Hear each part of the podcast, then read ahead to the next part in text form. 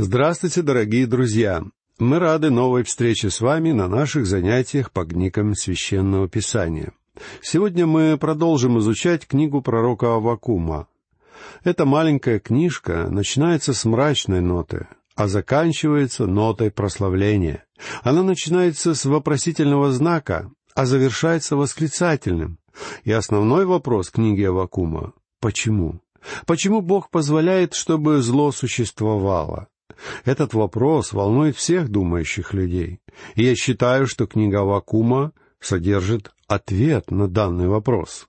Авакума беспокоит видимое равнодушие Бога к судьбе своего народа, и он спрашивает у Бога, «Почему ты ничего не делаешь?»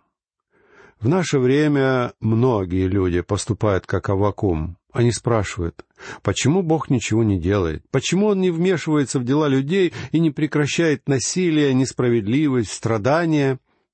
И Бог дает ответ, рассказывая о том, что Он делает, и призывая Авакума открыть глаза и посмотреть вокруг себя, на большой окружающий мир, в котором при непосредственном участии Бога происходит один великий кризис за другим. Великая Сирийская империя на севере покорена, Ниневия, ее столица, разрушена. На берегах реки Ефрат возникло царство, которое уже одержало победу над Египтом. Победителя зовут Навуходоносор, и этому человеку предстоит превратить Вавилон в мировую державу.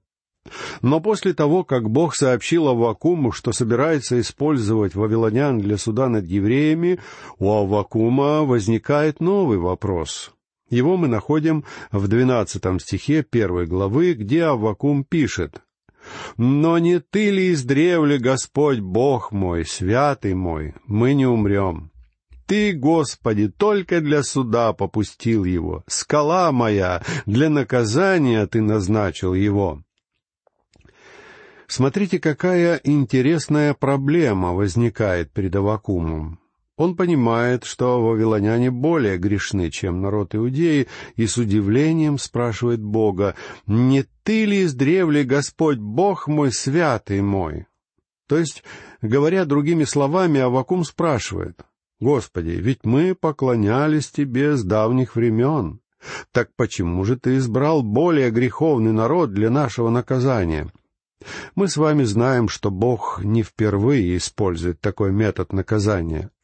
В десятой главе книги пророка Исаия, стих пятый, говорится, что Бог использовал ассирийцев для выражения своего гнева. То есть Бог использовал Ассирию, чтобы наказать Северное царство, а после этого Он осудил Ассирию за ее собственные грехи. Но Авакум, похоже, этого не знает, и он искренне удивлен. Послушайте еще раз, как красноречиво Авакум жалуется на эту кажущуюся несправедливость. «Но не ты ли издревле, Господь Бог мой, святый мой?» Авакум не может понять, почему святой Бог должен обращаться за помощью к такому грешному народу, как вавилоняне. Израильтяне слышали о великом народе, который появился на берегах Ефрата, но они даже не могли представить себе, что Бог пошлет этот народ против них. Ведь вавилоняне до настоящего времени были друзьями иудеев. Когда царь Езекия болел, Вавилоняне послали к нему послов, и царь принял их замечательно. Он показал им все сокровища своего царства. И послы, конечно же, взяли на заметку, как богат Езекия. Они вознамерились однажды вернуться, чтобы завладеть его золотом. Но Авакум всего этого не понимал. Он даже не мог представить себе, что Бог накажет Иудею руками вавилонян. Он не понимал, почему святой Бог использует такой метод. Когда Авакум сказал Богу «мы не умрем», он был на правильном пути. Но, как и многие из нас сегодня, он не понимал смысла некоторых поступков Бога. Хотя у нас с вами, друзья мои, есть огромное преимущество перед Авакумом, потому что мы можем взглянуть на события того времени в перспективе истории. В результате мы прекрасно видим, каким образом Бог воздействовал на этот мир и на народ Израиля. И мы также получаем возможность увидеть, что именно Бог делает для своей церкви в этом мире. После столь торжественного обращения к Богу Аввакум говорит «Мы не умрем». И в этом он прав. Бог дал такое обещание Аврааму, Исааку, Иакову. Бог давал подобное обещание Моисею, Иисусу Навину, Давиду. Он давал обещания пророкам, которые жили до Авакума. Бог говорил, что никогда не позволит своему народу погибнуть, и он сдержит свое обещание. Кстати говоря, «мы не умрем» — это хорошая фраза, которую не мешало бы принять во внимание всем, кто по каким-то причинам не любит потомков Авраама. Бога по-прежнему интересует народ Израиля.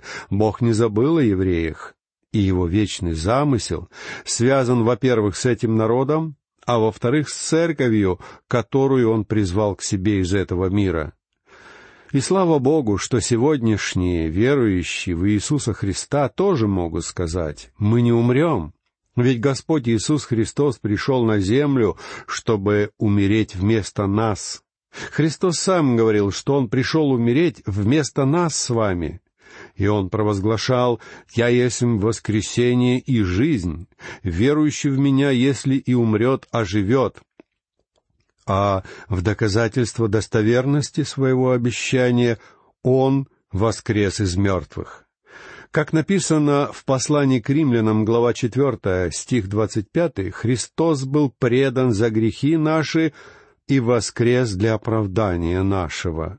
И когда Авакум говорит «мы не умрем», он совершенно прав. Эту истину еще раз подтвердил Иисус Христос, сказавший и всякий живущий и верующий в Меня не умрет вовек». Эти слова Иисуса записаны в Евангелии от Иоанна, глава 11, стихи 25-26. Именно в них заключается смысл благой вести, и мы с вами должны поверить в нее. Конечно, однажды вы умрете физически, но пускай это вас не волнует. Думайте в первую очередь о том, не мертвы ли вы сегодня духовно.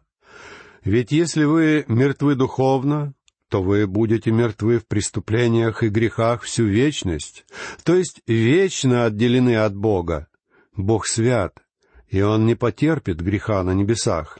Но Он обещал нам, что если мы поверим в Его Сына, Он даст нам жизнь вечную. Бог говорит, если вы верите, что вы грешны, что вы не заслуживаете спасения и не можете добиться его самостоятельно, то я предлагаю вам спасение и вечную жизнь в дар, и вы будете спасены моей благодатью, вы получите вечную жизнь.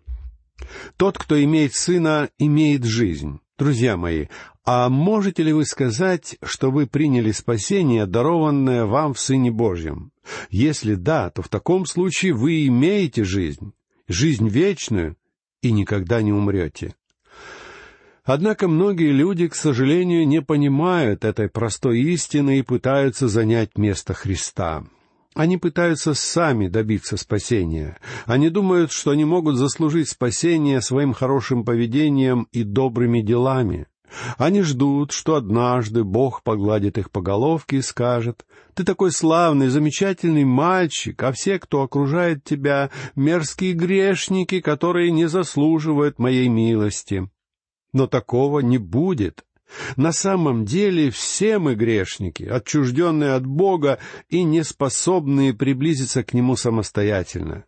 Мы можем прийти к нашему Небесному Отцу только через жертву Иисуса Христа.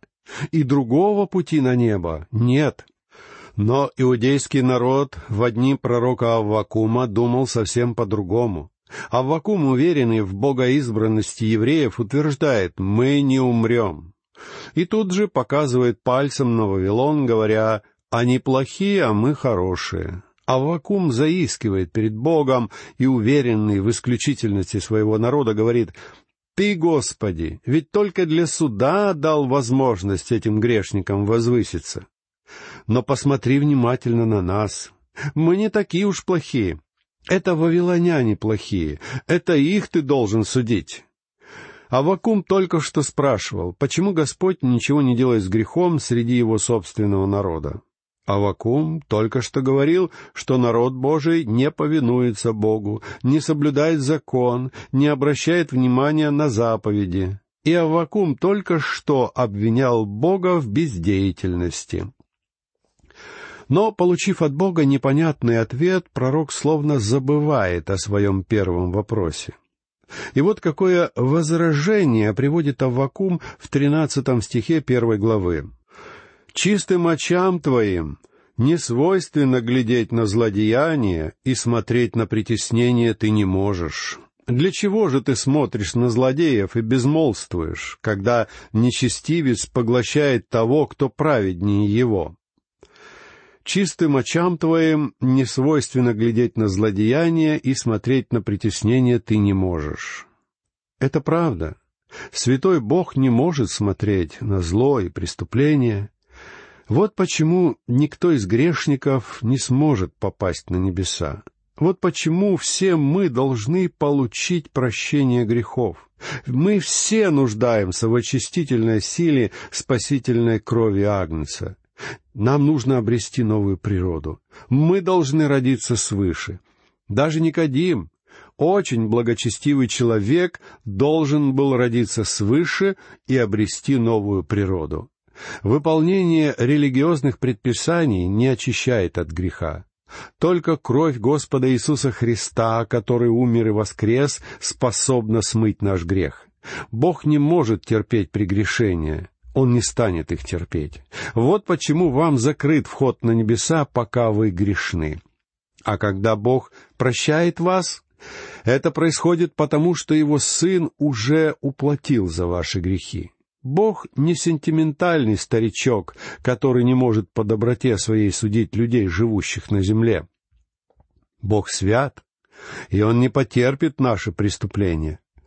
Вы должны исповедаться в своих грехах, чтобы Он простил вас и принял. «Для чего же ты смотришь на злодеев?» — говорит Авакум. То есть он возмущается. «Боже, как же ты можешь доверять суд над нами, этим вавилонянам? Они ведь грешники и злодеи, и он прав. Они действительно были такими, но Бог все равно собирался осуществить свой замысел с их помощью. Не стоит надеяться, что Бог постесняется судить какой-то народ руками грешников. И я хочу искренне признаться, что меня такое положение дел немного пугает. Сейчас я говорю с вами как белый человек, как американец. Многие годы белые люди из европейских стран правили всем миром. В Европе жили гордые, великие народы. А потом одним из ведущих народов мира стали американцы. Но Бог унизил нас в результате войны во Вьетнаме. И Он унижает нас сейчас, когда ведутся войны на Среднем Востоке. Даже кажущиеся победы на деле являются признаками нашей слабости. Ведь арабам достаточно только лишить нас запасов нефти, и мы окажемся в сложном положении. Бог по-прежнему руководит миром, и я с огромным любопытством слежу за международными событиями. Многочисленные кризисы последнего времени могут испугать многих людей, но Бога они не пугают. Бог по-прежнему отвечает за происходящее. Ничего не случается помимо Его воли, ведь Он все еще правит этой вселенной. Для чего же ты смотришь на злодеев и безмолвствуешь, когда нечестивец поглощает того, кто праведнее его, — говорит Авакум. И здесь он не прав. Не существует тех, кто праведнее, потому что все мы грешники. Авакуму следовало бы сказать, нечестивец поглощает тех, кто менее грешен. Но Бог никогда не обещал разделять людей на тех, кто более грешен, и на тех, кто менее грешен. Бог просто собирается использовать вавилонян, чтобы наказать свой народ. А сейчас я собираюсь прочесть вам один из наиболее красноречивых фрагментов Слова Божьего стихи с 14 по 16 из первой главы книги пророка Авакума. «И оставляешь людей, как рыбу в море, как пресмыкающихся, у которых нет властителя. Всех их таскает удою, захватывает в сеть свою и забирает их в неводы свои, и оттого радуется и торжествует. Зато приносит жертвы сети своей и кадит неводу своему, потому что от них тучна часть его и роскошна пища его. И оставляешь людей, как рыбу в море, как присмыкающихся, у которых нет властителя, пишет Аввакум. Речь идет о жестокости, с которой вавилоняне обращались со своими врагами, как с рыбой, как с присмыкающимися, совершенно беззащитными. Уда, сеть, невод символизируют войска и оружие, с помощью которых вавилоняне завоевали другие народы. В других местах Библии тоже упоминаются сети, символ рыбной ловли. Но там речь идет о спасении людей, а не о желании погубить их. Помните, что Господь Иисус сказал некоторым своим ученикам, которые были рыболовами? Эти слова приводятся в четвертой главе Евангелия от Матфея, стих девятнадцатый. «Идите за мною, и я сделаю вас ловцами человеков». Друзья мои, по-моему, быть ловцом человеков — величайшее в мире занятие, и я считаю себя одним из них. Сегодня последователи Христа действительно ловят людей, то есть возвещают им благую весть о дарованном через Христа спасении. Аввакум развивает дальше тему с использованием рыболовных символов и говорит, «Зато приносит жертвы сети своей и кадит неводу своему». Вавилоняне, конечно же, были язычниками, и они не благодарили живого истинного Бога за свои успехи. То есть они кадили неводу своему. В Южной Калифорнии есть рыбаки, которые считают, что у них бывают хорошие уловы, потому что священник благословил их снасти. Но все это неправда, друзья мои. У нас бывает много еды, потому что Бог благ, и это единственная причина. Бог благ, и Он дает нам все необходимое. А теперь давайте прочитаем семнадцатый стих первой главы книги пророка Аввакума. «Неужели для этого он должен опорожнять свою сеть и непрестанно избивать народы без пощады?» Здесь Авакум задает Богу вопрос. Неужели ты позволишь вавилонянам существовать, чтобы они дальше уничтожали народ за народом? А Бог отвечает, нет, я собираюсь отправить Иудею в вавилонский плен, в наказание за грехи, но потом я буду судить и Вавилон. Друзья мои, Бог так и сделал. И в наше время Вавилон лежит в руинах, в прахе веков. Его руины — молчаливый, но красноречивый свидетель в пользу того, что Бог судит зло. В заключении нашей беседы позвольте мне немного поговорить о значении, которое имеют вопросы Аввакума для нас сегодня. Во-первых, Аввакум спрашивает, почему Бог допускает зло. И мы знаем ответ. Бог допускает зло, потому что Он долготерпелив. Он не хочет, чтобы кто-то из грешников погиб. Поэтому Он послал нам Спасителя. Бог даровал нам спасение, когда во время своего первого пришествия на землю Христос умер на кресте. Второй вопрос Аввакума таков.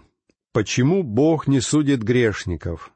И Бог ответит на этот вопрос делами в момент второго пришествия Христа, потому что тогда Он будет судить грешников.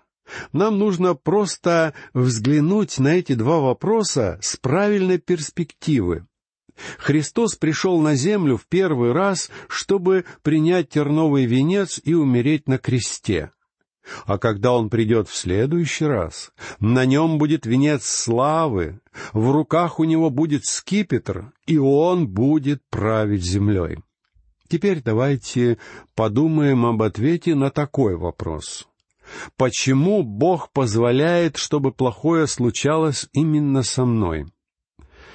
Честно признаюсь, я не знаю конкретного ответа лично для каждого из вас, но я знаю, что Бог поможет вам найти этот ответ. Несколько лет назад я остановился в мотеле в Силуам Спрингс, штат Арканзас, находившемся совсем рядом со штатом Оклахома. И эта остановка вызвала в моей душе множество воспоминаний, поскольку в штате Оклахома похоронен мой отец. Когда мне было четырнадцать лет, я ходил плакать на его могилу. Он погиб в результате несчастного случая во время работы на хлопкоочистительной машине. Когда похороны закончились и все разошлись, я приехал к его могиле на велосипеде, я плакал и говорил, «Боже, почему ты забрал его?» Прошло время, и теперь я знаю ответ на этот вопрос. Я знаю, что Бог избрал такой путь, чтобы преподать духовный урок ребенку, который в противном случае никогда не посвятил бы свою жизнь христианскому служению. Так вот, друзья мои, имеем ли мы право сомневаться в действиях своего Творца? Имеет ли маленький человечек право перед лицом небес спрашивать, почему ты делаешь это? Начнем с того, что это вообще не наше дело. Это дело Бога. Это Его Вселенная, и Он управляет ею так, как Ему угодно. Нам следует просто довериться Ему. Ведь Бог по-прежнему отвечает за происходящее. На нашей земле ничто не случается помимо Его воли, ведь Он все еще правит всей этой Вселенной. На этом наша сегодняшняя беседа заканчивается. Ждем вас на следующих занятиях. А сейчас я прощаюсь с вами. Всего вам доброго. До новых встреч.